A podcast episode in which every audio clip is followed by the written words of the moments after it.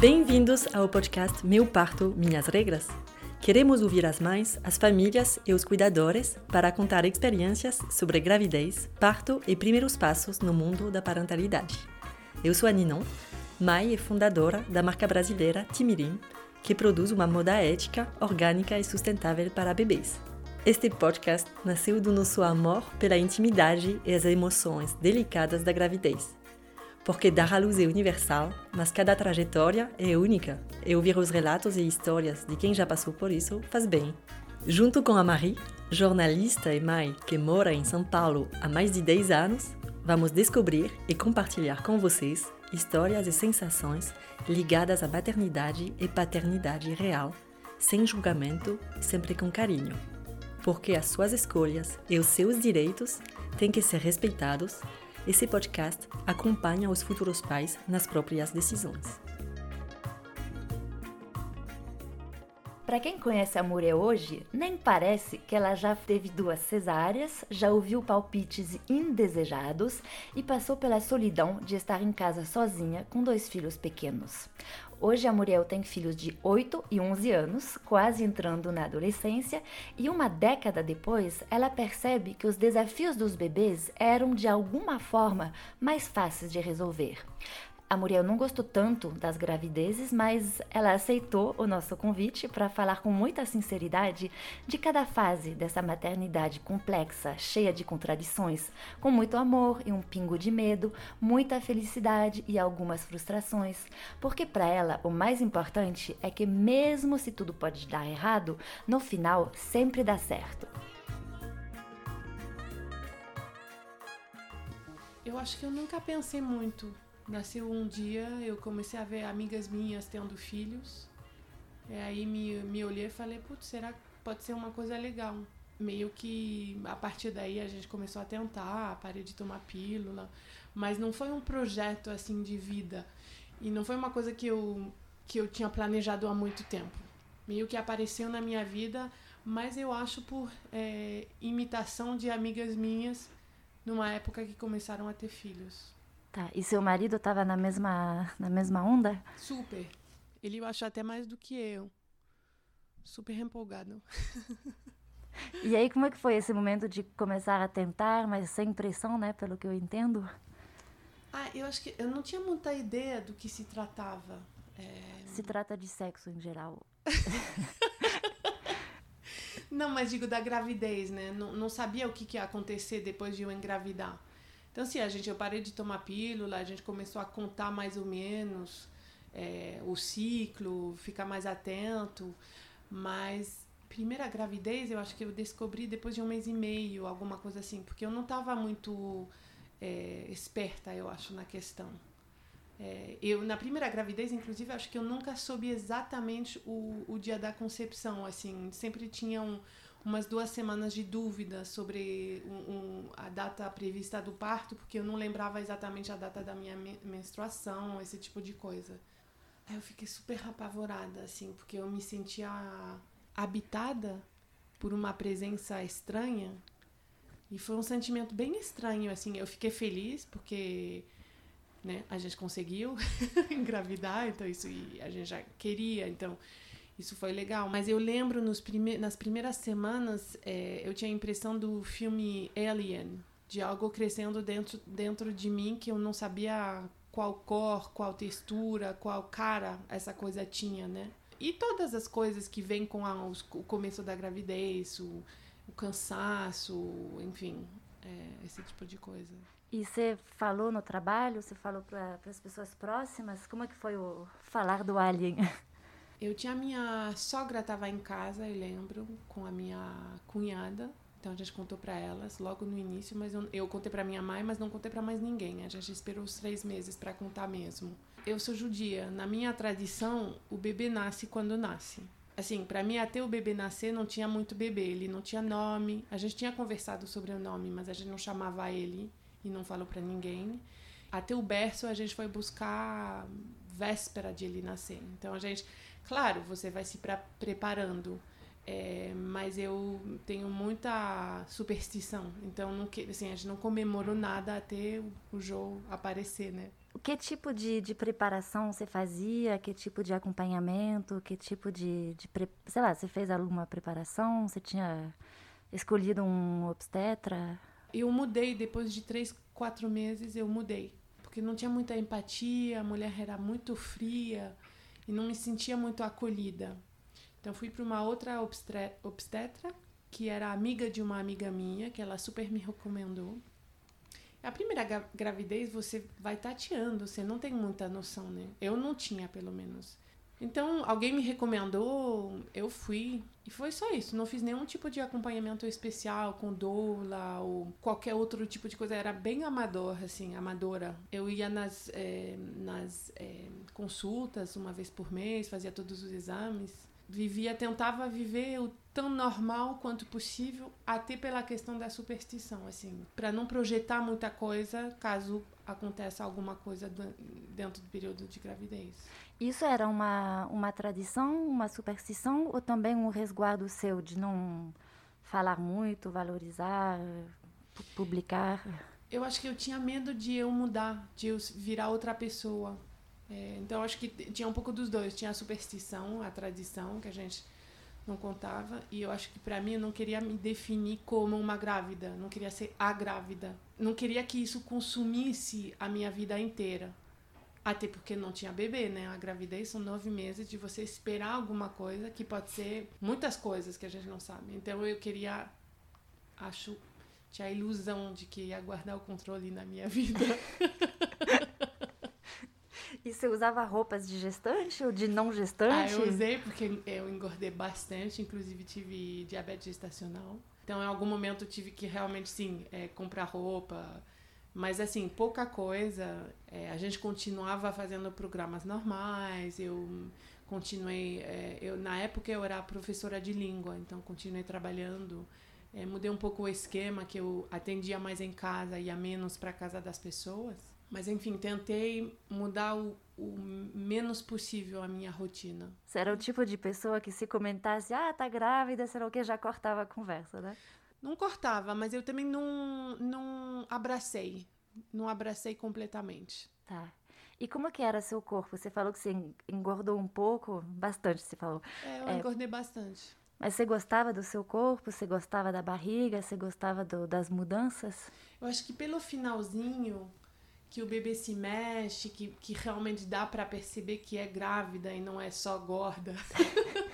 eu fiquei feliz, assim, acho que. Mas eu tive. Eu não. Não, eu não, não achei muito gostoso. Não achei muito gostoso engordar as dores que você sente nas costas, no seio, é, os problemas intestinais. Enfim, para mim não foi super gostoso a gravidez eu dormia mal, tinha muita insônia. E você se surpreendeu com isso? Você esperava que seria mais legal? Ou você sabia que podia ser assim uma fase não tão gostosa? Eu acho que eu fiquei feliz porque apesar do, do diabetes gestacional, a gravidez foi bastante tranquila. Então eu me sentia, vamos dizer, abençoada, porque você vê muita coisa complicada. Então fiquei, fiquei assim, é, grata pela experiência de uma gravidez tranquila.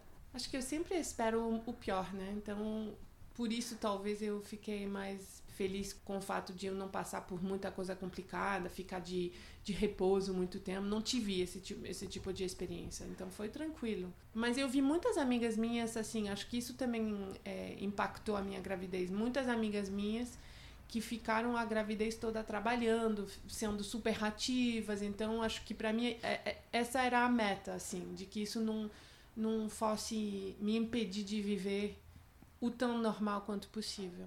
Então, você trabalhou até. Até a véspera, quase. Enfim, eu, eu trabalhava por conta própria, né? Então, não tinha um ritmo também insano de trabalho, não pegava muita condução, é, mas eu trabalhei até o final, quase. Tá. E o diabetes interferiu? Tinha coisas chatas para fazer? Ou como que dieta, era a né? rotina? Né? a cara de tristeza.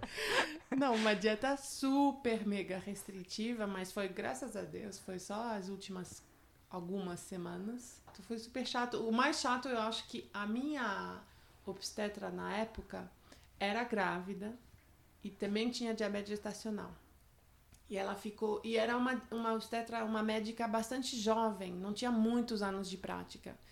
Então acho que ela ficou bem preocupada, tanto por mim quanto por ela, porque o diabetes gestacional pode ser uma coisa que impacta muito gravemente o bebê.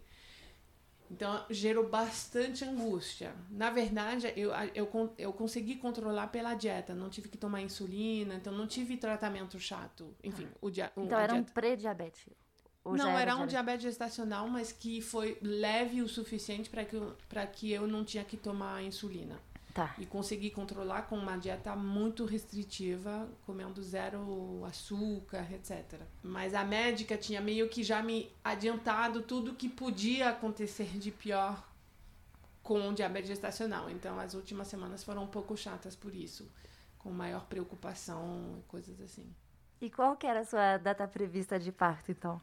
Putz, então a gente tinha dúvida, porque eu não lembrava exatamente a data da última menstruação. Então eu acho que a data prevista era pelo fim do mês de julho.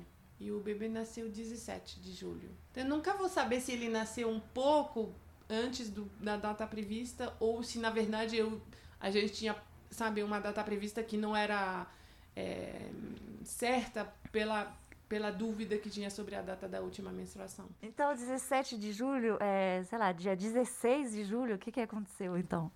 Foram 10 horas de trabalho de parto com ocitocina, mas o bebê não estava conseguindo sair, ele tinha a cabeça, ele tinha baix, baixado a cabeça, então ele não estava se enfiando no canal para sair.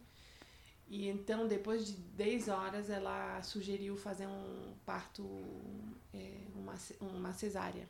Tá. Como é que você estava se sentindo naquelas 10 horas de parto? Porque 10 horas é tempo pra caramba, né? Como é que você tava? Quem tava com você? O meu marido tava, a minha mãe tava por fora esperando e as duas médicas, né? Assim, no comecinho acho que eu tava, tava tudo mais ou menos indo.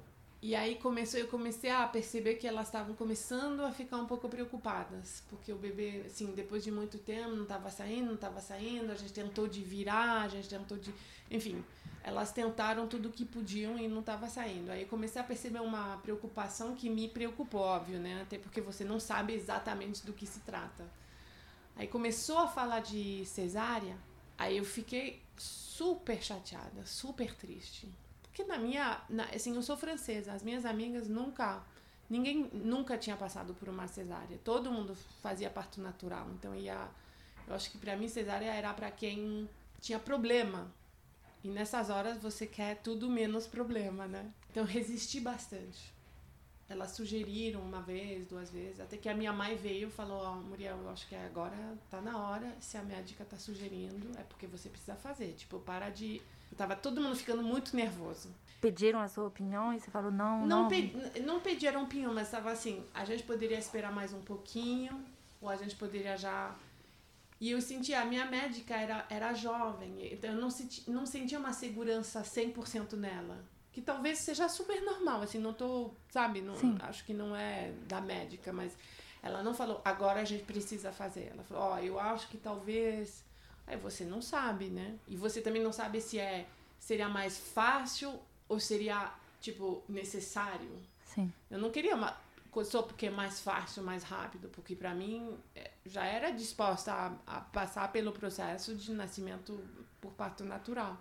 Até que assim, chegou a hora que era necessário. Enfim, acho que o bebê não correu nenhum risco, mas já estava chegando no ponto que podia começar a. Sim. Aí me levaram para a sala de. Centro cirúrgico? É, para o centro cirúrgico, cirúrgico. E aí logo depois o, o bebê nasceu.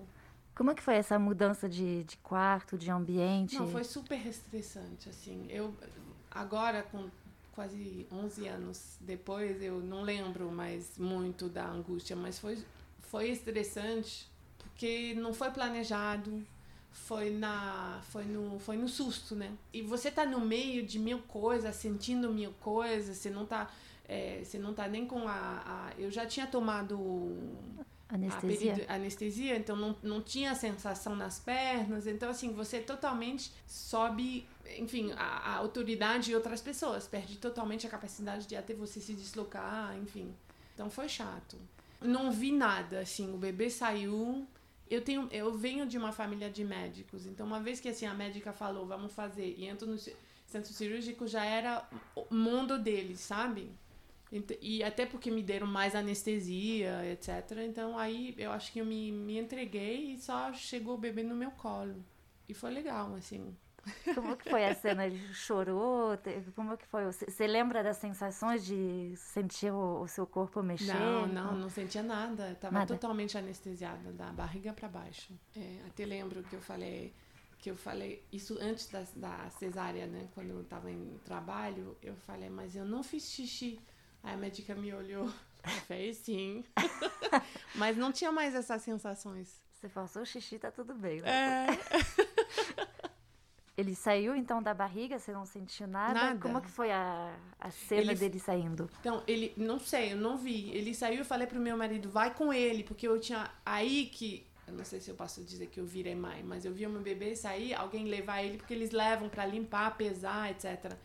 Eu pensei, como ele pode sair de mim depois de nove meses, ficar lá sozinho numa sala médica, etc. Então, falei pro meu marido, vai com ele. Então, fiquei sozinha com as médicas, elas costurando, terminando a, o processo, né? E aí que ele voltou com, com o bebê e me entregaram no colo. E aí virou mãe ou... Acho que não, acho que eu demorei ainda mais um pouco para virar mãe. É difícil falar porque eu acho que eu tinha muito medo do bebê nascer com algum problema, então eu fiquei olhando para ele para verificar que tava tudo lá, sabe? Tinha mãos, tinha pés, tinha cabeça, tinha olhos. Acho que eu não achei ele tão lindo assim. E eu tinha medo de não reconhecer o meu filho, tipo, de não conseguir ver não um bebê, mas meu filho. Acho que isso talvez uma mistura então de algo óbvio, você tem os hormônios lá pro, sabe, pro teto, é, você não sentiu o seu corpo porque parte ainda fica anestesiado, você tem esse ser pequeno no seu colo com assim um sentimento de responsabilidade enorme, porque uma vulnerabilidade incrível desse ser que não consegue fazer nada sem alguém ajudar. É, mas também esse medo de não conseguir, de não amar ele da maneira que eu deveria, que ele precisava. E se reconheceu fisicamente e não. emocionalmente? Não. Não. É delicado, é, não, você não é a primeira que fala isso, né? É muito comum, mas como é que você lidou com isso? Acho que eu não senti culpa, eu senti mais preocupação mesmo. Será que eu vou conseguir amar, reconhecer, sabe, me entregar? Isso ficou muito tempo, aliás, não só no nascimento do bebê. Acho que ainda hoje, de vez em quando. Tipo, quem é essa pessoa que tá é, sempre ali? Porque é, porque é isso, ser mãe, eu acho que para mim é esse o desafio, né? É amar, respeitar e, e conseguir ver no seu filho também uma pessoa integral, assim, inteira, inteirinha, que não tem nada a ver com você, de alguma maneira. É, acho que a gente viaja nesse, nesse espaço que é bem tenso, de o quão ele te pertence, o quão ele é seu e o quão você nunca vai totalmente é, abraçá-lo, né? entendê-lo, porque é uma outra pessoa, que nem você, que nem meu marido, que tem minha mãe, meu irmão, né? Você tinha planejado amamentar essa outra pessoa? Então, também acho que é uma, uma questão que é, eu vi as minhas amigas amamentando, então para mim era a coisa mais natural, simples do mundo. E não deu certo. Tentei, tentei, tentei, tentei de tudo e não deu certo. Fiquei bem abalada. A gente até chamou profissionais, enfim, tentei realmente assim. Acho que eu fui até. Eu podia.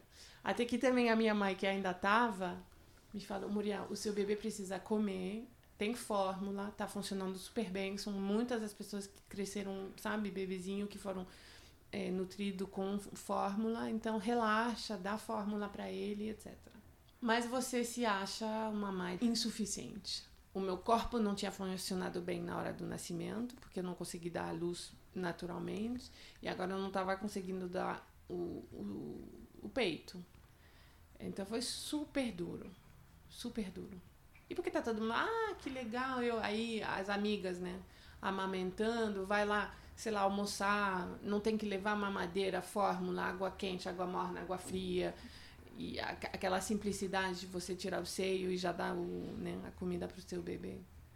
Mas você se sentia julgada ou era uma coisa sua? Ah, eu acho que as mulheres, às vezes, mais não percebem, talvez, o quão uma palavra que você fala pode ter um impacto muito forte para quem acabou de dar a luz, né? Eu aprendi muito, aliás, nessa época, a não falar. Nem falar uma coisa boa, nem falar uma coisa ruim, porque você não sabe o que a pessoa está tá passando. Você não sabe os desafios que ela está superando como recém-mãe, né? Acho que vale tentar mais. Ah, mas tem tanto isso. Ah, mas é, sabe que se você não for amamentar, as, as, chances de eles desenvolverem alergias são maiores, a chance de ficar obeso, sei lá, ouvi tudo e mais um pouco. E não, assim, eu acho que era boa intenção das pessoas, não era pessoas que queriam me magoar. É, é, é sempre muito, né, com boas intenções. É, mas você nunca sabe exatamente como isso vai ressoar para a pessoa. E para mim foi duro, porque eu me sentia meio incapaz. E o que que te fazia bem? O que que te ajudou a, a se sentir segura? O que que te ajudou a, a, começar a sua rotina, a sua vida de mãe? Porque não foram as dicas e palpites indesejados, Não, eu li um né? livro que depois eu comecei a, a oferecer a todas as minhas amigas. É em livro francês, chama Bébé dis-moi qui tu es. Basicamente, é o livro escrito por um pediatra francês que diz basicamente você é a única pessoa que sabe o que teu bebê precisa. Então não escuta, não lê, não ouve, fica com seu bebê tentar ler o que ele está te dizendo, ouve o que ele está te dizendo e vai confiando na sua capacidade de cuidar dele ou dela. Foi super importante, foi uma prima minha que me deu. E eu acho lindo, porque o médico fala assim, as coisas do med, med, medicais vai levar para o médico. Você vai no pediatra, acompanha a vacinação, o peso. O pediatra, ou a pediatra que vai acompanhar tudo isso, a evolução do peso, do tamanho, etc. Você não precisa se preocupar com essas coisas. Você vai se priorizar com o bem-estar do seu bebê. E os sinais que o bebê vai te vai, vai te dar, você como mãe já tem os códigos para entender entendê-los. Achei super bonito e achei, achei muito verdadeiro. Claro, a gente erra, a gente percebe coisas depois, sabe, de, depois de um tempo, não é tudo é, óbvio e imediato, mas se dá confiança como mãe, eu acho que é muito válido você me deu de presente esse livro. Eu, eu lembro que ele fala que se você não deu banho um dia ou dois, tá tudo bem, né? Exato, e o, o, cara falou uma outra coisa, que é, é, a gente deveria ter mamadeiras escuras, que você não se enche a, a mamadeira e vai dando pro seu bebê até ele não querer. Porque essa coisa de ficar olhando quanto sobra na mamadeira, quanto, sabe? No comecinho, especialmente, que a gente fica preocupada, a gente quer que eles ganhem peso, etc. A gente fica pirando com os números de mililitros, que bebe, que não bebe. Ele fala, a gente deveria ter mamadeiras escuras, você nem vê a quantidade de leite, bota aí dentro e vai deixando o seu filho comer quando ele quer, quanto ele quer, da maneira que ele quer. É, e a volta para o trabalho, como que foi para você? Você ainda trabalhava com língua? Ainda eu ainda era... trabalhava com língua. Eu voltei a trabalhar logo depois, até porque para mim os primeiros meses de da vida do meu primeiro, primeiro filho não achei muito gostoso. Parece que eu tô achando nada gostoso na maternidade. Mas hoje eu tô curtindo, tá? Não gostou da gravidez, não gostou do parto, não gostou do puerpério. Ah, não, mas, eh, claro. Eu achei muito solitário. Eu achei, assim, uma bebê tinha ele tinha alergia ao leite de vaca, ele tinha problemas muito assim, ele não, quase não dormiu durante três anos, então a gente três anos vivendo com muita falta de sono. O primeiro ano eu voltei a eu voltei a trabalhar fora um pouco com línguas e logo mais comecei a buscar um trabalho mais é, regular, assim, uma coisa mais estruturada. E eu acho que eu entrei nesse trabalho, ele tinha um, um ano e pouco. Tá. Voltei a trabalhar assim fora, de, de segunda a sexta, etc. E você tinha feliz. cabeça concentrada, com falta de sono eu, e tudo? É, eu estava cansada, mas eu estava muito feliz de sair, ver pessoas, adultos, de fazer coisas é, gratificantes intelectualmente. Então, sim, foi, assim, foi puxado, mas foi super legal. E nesse contexto, na sua vida já de mãe que começou a voltar a dormir, você pensava em ter um segundo filho ou aconteceu é, assim? Não, quando eu pensei a ter um segundo filho, ainda não dormia. É, o meu filho maior começou a dormir quando o menino, o pequeno nasceu, na verdade. Aí a gente colocou os dois juntos, depois de alguns meses. Mas você pensou, tipo, ah, é uma aposta, já que não dorme, vamos engrenar? Como que foi? Você tinha vontade Não, eu, assim, eu demorei para querer, porque, como eu já disse, a gravidez e o nascimento, os primeiros meses foram bem puxados. É, mas eu sempre imaginei dois filhos. Acho que eu nunca imaginei ter um filho único. Ficou meio que obrigatório é, engravidar de novo. Ou tentar de novo, né? Então a gente, depois de dois anos e pouco, a gente se colocou para tentar de novo, parei de tomar pílula, e a gente começou de novo a olhar um pouco o ciclo. E na época o meu marido é, morava fora, ele, tra ele trabalhava em Belo Horizonte e viajava segunda, voltava sexta. Então foi todo um caos, assim, a gente precisava meio que aí sim ficar muito mais atento às datas, etc.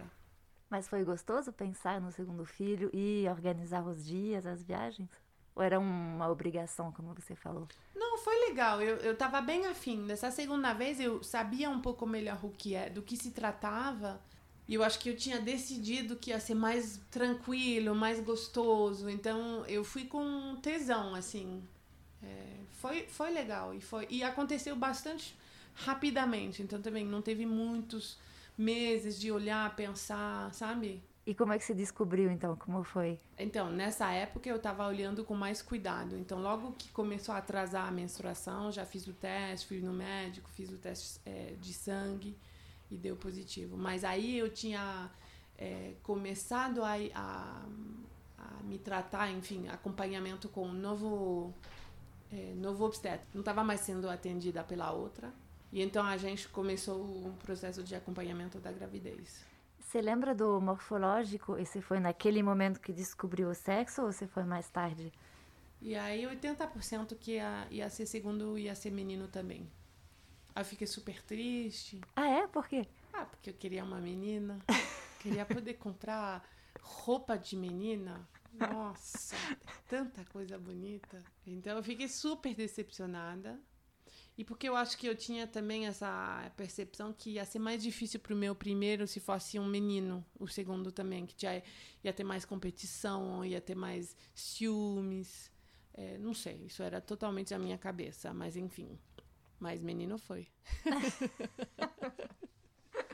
Aí você decidiu ter uma gravidez mais leve, tentar curtir mais. Você fez algumas coisas diferentes? Então, eu fiquei muito atenta ao peso dessa vez, para não, não engordar muito, para não correr o risco de ter diabetes gestacional. Então, me cuidei bastante com, nutrolo, com nutrologista. Nutricionista? Com nutricionista, obrigada. E fiz bastante exercício. É, a gente tinha comprado uma bicicleta em casa, então quase todo dia antes de sair para o trabalho eu subia, fazia um pouco enfim, então, ou caminhava muito, caminhava para o trabalho, voltava caminhando. Então, me cuidei fisicamente muito. E deu certo, porque eu não, eu não tive, de fato, não tive diabetes gestacional, o peso ficou bem controlado. É, e eu acho que foi. É, e o seu corpo, a barriga, você lidou de uma outra forma? Porque você falou de gorda, né, na primeira gravidez. Você se achou outra coisa no. É, é eu acho que eu, eu comprei um pouco mais de roupas legais de grávida. Então, assim, eu consegui ficar um pouco mais confortável e me sentir mais bonita. Porque eu acho que eu também abracei talvez um pouco mais a coisa da grávida. E eu estava trabalhando fora, então acho que isso também veio com uma certa cobrança que foi boa de não ficar de pijama o dia inteiro, não, não ia, né, não, não, não podia. Então, por isso também acho que eu fiquei mais, me cuidando mais. E você ainda tinha essa coisa de é, a gravidez é íntima, você não fez fotos, ensaios de gestante, chá de bebê, você ficou mais Não, não fiz dentro? nada. Tinha ainda muito essa coisa de a gravidez íntima e também eu trabalhava num ambiente com pessoas muito mais jovens. Enfim, a maior parte eram pessoas mais jovens. Então, não queria ser a chata grávida, sabe? É eu, eu queria me enturmar, eu queria ficar bem com todo mundo, enfim. Então eu acho que eu queria ser mais discreta com relação à minha gravidez. Não é fácil, né? Não é fácil. Você tirou fotos? Tem fotos suas? Muito pouco. Tenho algumas, mas são mais assim, porque a gente foi com meu filho fazer alguma coisa, eu tô com meu filho o primeiro no colo, aí tem foto da gente, mas não. Por acaso tá grávida. Exatamente. Mesmo. E como é que você se preparou? Você fez algum tipo de preparação? Você tinha algo em mente? Não, eu queria muito tentar um parto normal, né? Porque já que eu tinha. É, já que eu tinha falido. Fracassado. No, no prima, fracassado no primeiro, eu queria muito tentar. Aí eu tive uma conversa muito boa com meu com meu médico quando estava chegando mais para o final do, do, da gravidez.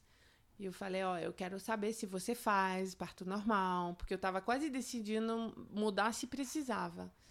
Aí ele me deu uma bronca, mas uma bronca, eu saí chorando. Me disse, Muriel, é, a gente vai tentar, mas assim, é, você teve uma primeira é, cesárea. cesárea. É bem provável que não seja possível fazer um parto normal. E se for o caso, você não vai ser menos mãe. Você vai virar mãe e vai ser mãe, uma mãe incrível depois do seu bebê nascer, qualquer seja a forma que ele vai nascer. E assim, foi muito duro, porque foi uma bronca meio de menina mimada. E na época foi assim que eu pensei que. Mas depois eu entendi, porque na verdade a gente teve que fazer é, cesárea. E foi. A recuperação foi incrível. Assim, foi muito mais tranquilo do que da primeira vez. E eu acho pela preparação mental e psicológica que eu tinha tido, de que isso não era o fim do, da coisa. E essa era o começo. Então, se precisar fazer cesárea, faz cesárea. De qualquer maneira, depois, se Deus quiser, são mais 120 anos de vida do seu filho, assim, que não vão ser impactadas por esse momento. Por que, que te fez chorar, então, essa, essa bronca? Você já sabia que isso queria dizer que não teria um parto normal? É, eu acho que ele me disse em, em todas, não em todas as letras que não ia ter. Mas ao mesmo tempo, eu acho que ele me disse coisas que fizeram sentido para mim e que eu senti que emocionalmente eu precisava me preparar de outra maneira para o parto. E eu acho que era uma pessoa mais experiente, que já tinha feito um monte de partos. É, então tinha um peso, a fala dele tinha um peso muito importante para mim. Mas você se sentiu respeitado no seu medo também? Você sentiu que ele falou para te fazer bem? Ah, não, super. Sim. Eu confio nele mil por cento. Assim, eu não sei te dizer se ele fez uma cesárea porque precisava medicalmente, não sei. Mas que foi bem feito, que foi feito com respeito, que foi feito com todo o cuidado para mim e para o bebê, isso sim. E era o que importava para você. Né? Exatamente. Como que foi então essa entre essa conversa que você saiu chorando e o dia do parto? Então eu fui numa naquelas, né, no final da gravidez você começa a ir um pouco mais é, com um pouco mais de frequência. Eu fui num, em uma, eu já estava com algumas contrações. Ele falou não, eu acho que não estamos no, no prazo, então voltar para casa, fiquei bem tranquila. De manhã eu já tinha falado para minha chefe que eu não ia trabalhar aquela semana, que era a minha última supostamente é, porque já estava me sentindo muito cansada e não estava mais conseguindo, então trabalhei, fiquei trabalhando de casa. E aí, no fim do dia, comecei a ter conversação. E o meu marido não estava, o meu marido ainda estava trabalhando fora, né? Então, ele falou: será que eu volto? Não, falei: não, o médico falou: fui ver, o médico falou que está tudo tranquilo, provavelmente mais alguns dias, fique tranquilo, etc. E à noite, à noite, no fim do dia, é, começou a acelerar e eu fiquei com muitas contrações, aí não tinha mais condição. Aí liguei pro médico e falei, bom, então vamos lá. Aí eu liguei uma amiga minha que me acompanhou, porque o meu marido estava em Belo Horizonte, e veio comigo no, no hospital. Eu falo, claro, ela estava numa aula de batucada. Eu falei, você pode me levar? Claro, vamos. E ela não tinha filhos, coitada. Ela ficou comigo. Aí a gente ficou lá no hospital, esperando ver se o meu marido que aí eu tinha chamado falando, ó, eu tô indo pro hospital, vê se você consegue pegar um avião, um voo para voltar. Mas ele, mas demora, enfim, não é aquela coisa. Então, ele não tava chegando, não tava chegando, não tava chegando. E eu tava com dor, contrações, etc, etc. Tadinha da amiga. É, e aí a minha amiga, que achou que ela só me, tipo, Uber, me levar e, e, e sair, teve que ficar comigo no parto, porque a gente não conseguiu ah. esperar o Arthur chegar. E, coitada, eu acho que foi. Enfim, a gente falou bastante depois, porque ela, ela ficou do outro lado, porque foi, então, uma cesárea. Então eu fiquei vendo nada e ela ficou do lado do bebê. Ah. Ou enfim, a, sabe, do meu lado comigo, mas eu acho que ela tinha uma vista que eu não tinha. É, que eu acho que para ela foi bastante impactante também. Mas acabou sendo cesárea desde o início ou você ficou em trabalho? Não, não... Eu, eu, fiquei em trabalho enfim, fiquei com contrações. Eu acho que o bebê. Eu acho, nunca tive essa conversa com o médico, que poderia ter sido um parto normal. Porque acho que quando abriram, via, eles viram que o bebê já estava assim caminhando. Mas eu acho que não teve muita questão e foi tudo super tranquilo. E eu não briguei, assim, não, sabe? Enfim, nesse momento eu decidi confiar no meu médico. E te fez bem. E muito bem, porque a recuperação foi maravilhosa. Eu já estava, o dia seguinte já estava caminhando, andando. É, o meu próprio médico falava, ó, oh, pega leve, porque, sabe? Mas eu estava me sentindo bem, eu estava preparada psicologicamente, eu estava mais é, disposta. Tá. E como é que foi esse encontro com o, o segundo, então? Era um menino, você tinha aceitado né, o, essa realidade? Como é que foi? Se reconheceu mais? Foi mais natural? Eu Não. acho que reconheci um pouco mais porque ele era um pouco mais escuro o cabelo e ele tinha pelo um pouco no corpo, mais escuros, que é mais da minha família. Mas eu fiquei, a primeira noite eu lembro, eu fiquei muito mal pela traição que era eu ter dado um outro, sabe, eu ter criado um outro bebê é, pro meu primeiro filho. Você traiu o primeiro tendo é, o segundo? Isso foi muito, assim, super trauma. Eu até liguei pro meu pai, falei, nossa, eu, já, eu falei para ele, nossa, eu já tenho saudade dessa vida de três, porque achei também. Mas aí foi super gostoso, foi muito mais gostoso essa segunda vez. É, eu tinha mais confiança em mim mesmo. Eu não, assim, não conseguia amamentar, conseguia amamentar muito pouco, mas alguma coisa e já entrei logo com fórmula e o bebê cresceu bem. Não fiquei preocupada com essa questão. É... O pai conseguiu chegar. Chegou depois do bebê sair, mas chegou, chegou. E você tava o quê com isso? Você não sentiu falta dele? Como é que foi o. Aí eu fiquei mais triste por ele. Eu já tava, enfim, eu tava com anestesia, enfim, eu já não tava raciocin, raciocinando Mas muito bem. Você não pediu para esperá-lo, né?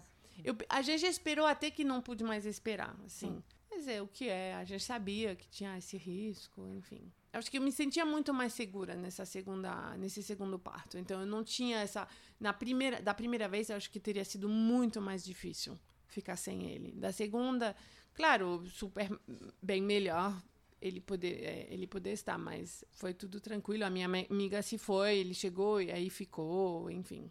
E como é que foi a volta para casa, então? Vocês estavam em três, aí de repente quatro.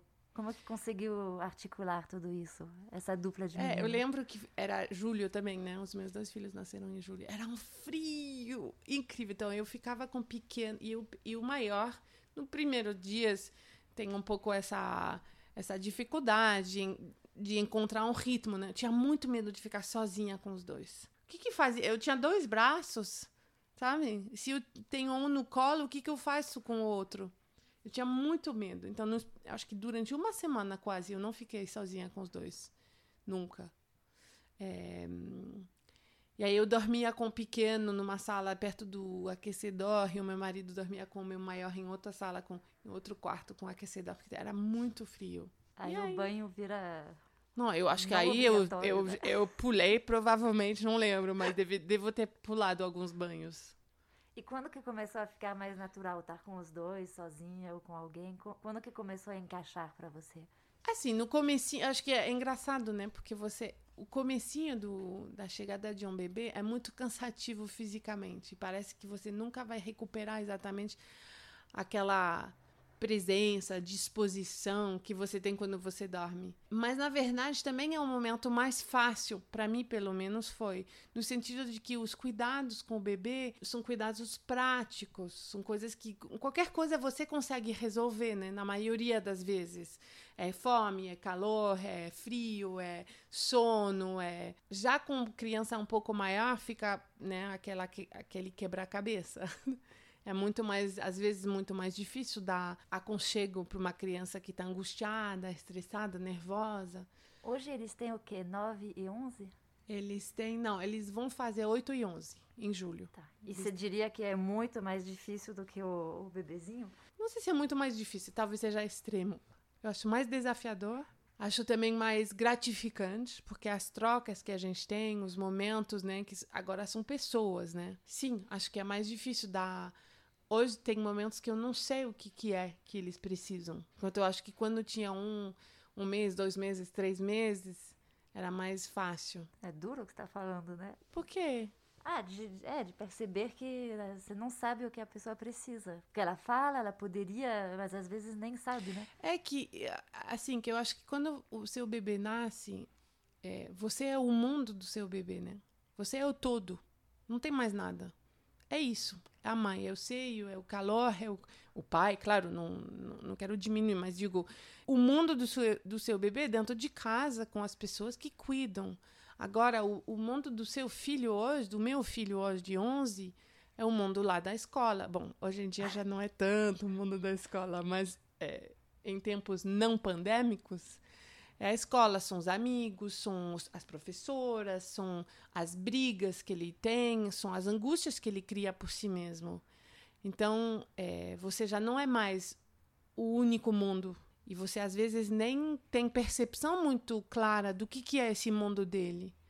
E isso que é legal, né? Você está criando uma pessoa, você não está criando um filho. Só que daí é, é super desafiador, porque é tem limite. coisas que você não vai conseguir resolver por eles. O que, que isso quer dizer, você é uma mãe judia? O que você está falando parece o contrário do clichê, né? De uma mãe que quer ficar com, com os passarinhos perto Ah, não, do... quer, eu quero. Entenda bem, veja bem. Se fosse eu decidindo, eu queria. Assim, a, a pandemia para mim foi super gostoso por isso, porque estou em casa, já não tenho que me preocupar com nada, não vai se machucar lá fora, tá tudo super controlado. Aí a mãe judia aparece. É... Mas eu acho que sim, eu sou eu sou bem protetora, assim, provavelmente. Mas eu tento me controlar, me policiar. Eu tento ter o máximo de empatia por eles. Não sempre consigo, tá? Especialmente nas horas de tirar o videogame. Tenho muita pouca empatia nessas horas. Mas se dá um biscoito no lugar, alguma coisa? Então, é isso. Na época, dava um biscoito, dava uma mamadeira. Hoje já é outro papo. Mas, assim, para mim é isso. O desafio é entender. O seu filho vai ser uma pessoa, você quer que seja a melhor pessoa possível, você quer que seja uma pessoa boa, mas também tem uma coisa que é o sofrimento do seu filho, você já não tem mais. Ele já não te pertence mais, né? E nem entramos na adolescência Exatamente. Exatamente. Ô, Muriel, tem alguma coisa importante que a gente não falou sobre a sua maternidade, sobre o seu jeito de lidar com, com as questões de mãe? Não, só uma coisa que eu acho que eu falei, eu tinha, eu falei que eu fiquei decepcionada quando soube que eu tinha um segundo menino. E hoje eu não trocaria por nada, porque assim, eu vejo, eu tenho, também tenho uma irmã muito próxima. Eu vejo o quão eles se dão bem, assim, briga permanente, tá? Ciúmes, etc, tá? Só para deixar todo mundo bem tranquilo. Mas é amor. Mas é, mas tem uma coisa super legal de ter, de ter dois meninos que conseguem compartilhar de coisas, jogavam futebol, hoje se encontram nos videogames, tudo bem que não é muito recomendado, mas enfim, eles têm coisas que eles conseguem. E eu vejo o, o o amor, a proteção que o maior tem pro pequeno, a admiração que o menor tem pro, pro maior, sabe? É super legal, é super gostoso. Eu não trocaria. E as roupas de menina você tá dando para as amigas que têm filhas. Né? É, exatamente. Aí eu compro de presente. Muito obrigada, Muriel. Obrigada a você. E você, se tivesse um livro para indicar, um só, qual seria? Para Muriel é o Bebê Diz-me Quem És, um pequeno tratado de antipuericultura do pediatra francês Philippe Grandsen, disponível no Brasil. Para mim, este livro foi bem precioso. Até tenho dois, um que fica na minha biblioteca e um que eu empresto ou tenho pronto para dar de presente. Também descobri para o meu segundo filho, com um pouquinho mais de experiência, o Dr. Carlos Gonzalez. As obras dele são traduzidas e disponíveis no Brasil pela editora Timo e o livro Um Presente para a Vida Toda sobre aleitamento materno me ajudou bastante e agora faz parte dos livros que eu dou de presente também. Bom, o importante é achar a filosofia e o jeito que te fortalece para cuidar do seu filho com a sua realidade, seja qual for, porque o enxoval é importante sim, mas o que o bebê mais precisa é uma mãe que se sinta confiante e segura. É difícil, mas um livro pode ser um aliado, né? E quem sabe, talvez um podcast? Espero que o nosso trabalho aqui na Timirim para divulgar várias histórias de maternidade te ajudou a te sentir bem. Não hesite em compartilhar um dos episódios que você mais gostou com quem precisa. E você, quer contar a sua história no nosso podcast? Escreve pra gente podcast@timirim.com ou nas redes sociais arroba Brasil.